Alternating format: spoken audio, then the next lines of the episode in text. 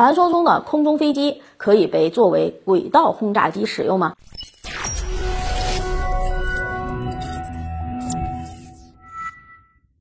大家好，欢迎收看今天的节目，我是马岩。前一段时间，我们向大家介绍了中国航天科技集团研发的新型亚轨道重复使用验证飞行器，其实呢就是空天飞机验证机，连续多次试验成功的消息，全国有用啊！空天飞机后面啊就有网友提了一个疑问，说既然空天飞机的性能如此强大，我们能不能把它改造成轰炸机，也就是所谓的轨道轰炸机，带上核弹头或者是别的炸弹，绕过美国的？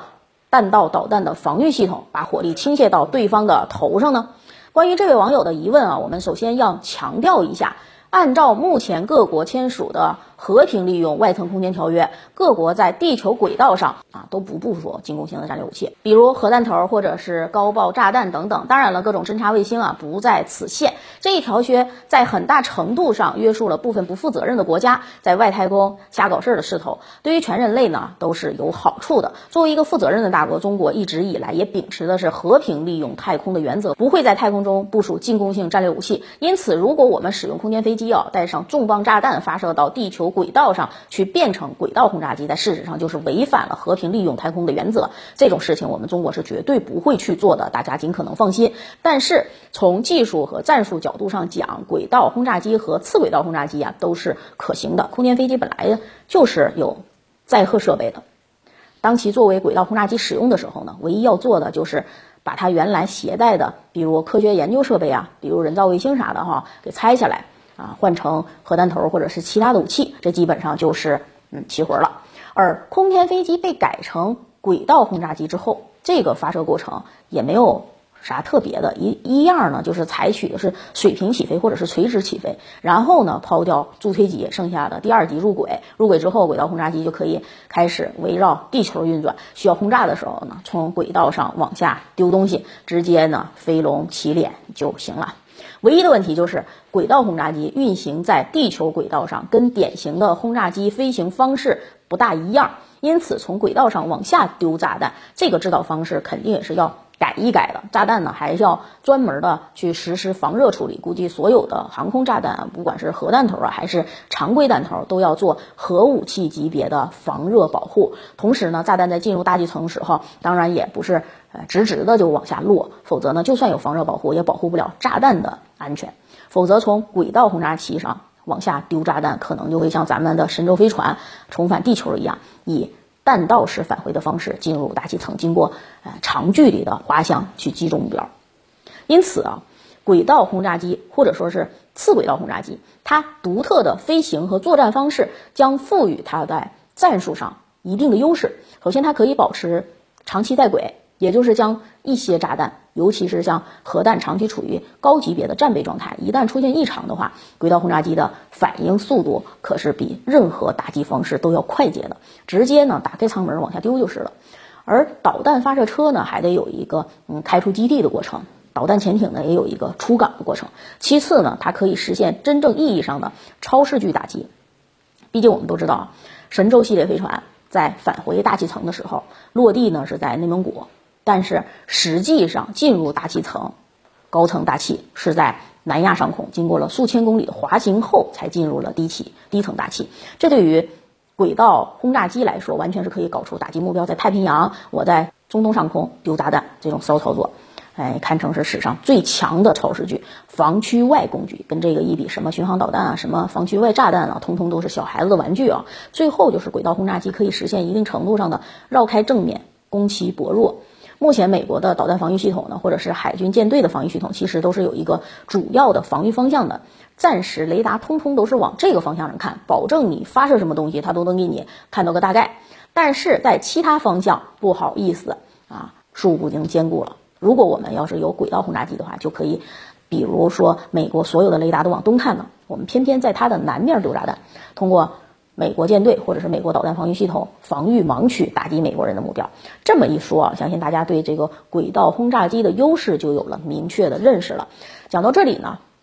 估计大家已经是摩拳擦掌了，恨不得明天啊就搞出个轨道轰炸机来。嗯，咱们前面只说了它的一个优点，还没有说它的缺点。要我说啊，轨道轰炸机这种东西啊，算是一种优点跟缺点两头冒尖的东西，它在战术上的优势有多大，那它的缺点就有多大。那么轨道轰炸机存在什么缺陷呢？嗯，我们今天也来说道说道。一呢，就是这个玩意儿啊，它不好控制。说是轨道轰炸机，其实就是一枚运行在地球轨道的武装人造卫星。它的测控跟卫星一样，需要地面测控站、海上测控船或者是空中的踪迹卫星进行上行下行通讯。在战时，位于外国的地面测控站大概率是咱们就别想用了哈。测控船呢，由于没有武装，也有被击毁的可能性。人造卫星就更不用说了啊。这也就意味着这种轨道轰炸机有一定的可行性，在转到地球背面的时候是脱离咱们控制的。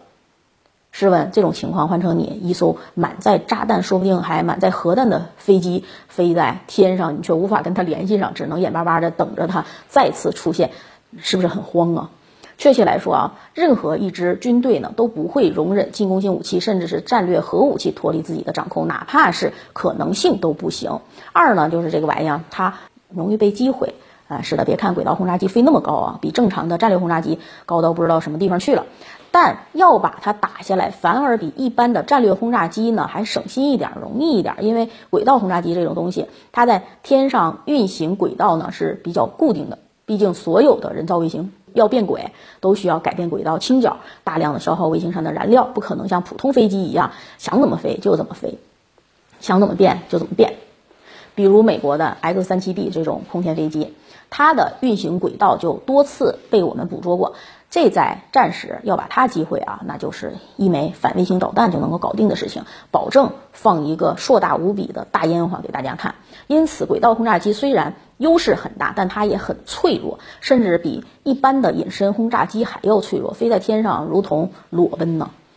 三呢，就是。轨道轰炸机在返回的时候容易搞出个大新闻来，任何飞机都要返回，轨道轰炸机呢也不例外。毕竟飞机要检修，上面的炸弹也要维护，不可能发射出去就永远在天上转。但是恰恰是这种返回程序具备极大的风险。目前呢，返回式航天器没有任何一家敢保证说我的航天器返回百分之百成功，绝对不是不会失败，都是有一定成功率的。比如，如果换成轨道轰炸机返回，在进入大气层之后，因为某些原因返回失败了，爆炸了，里面的炸弹掉下来了，砸到了城市，砸到了花花草草，那后果真的是难以预料。如果这里面带的还是核弹头，直接就给你搞出几个核泄漏事件来，这之后的后果啊，就就简直不敢想象了，谁也承担不起这个责任。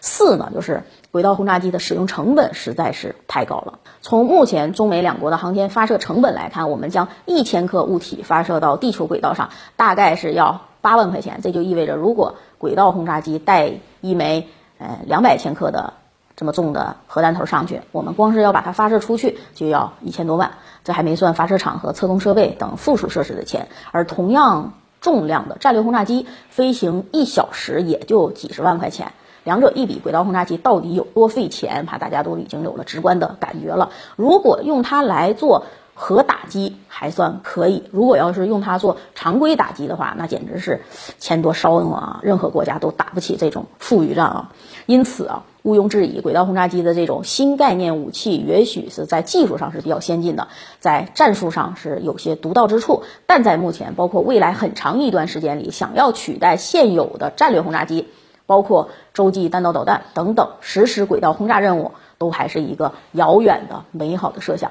其实啊，我们说何必非要抱着轨道轰炸系统这种东西不放呢？现有的具备机动变轨能力、使用钱学森弹道的高超音速飞行器，它不香吗？对不对？好，感谢收看今天的节目，我们下期节目再见。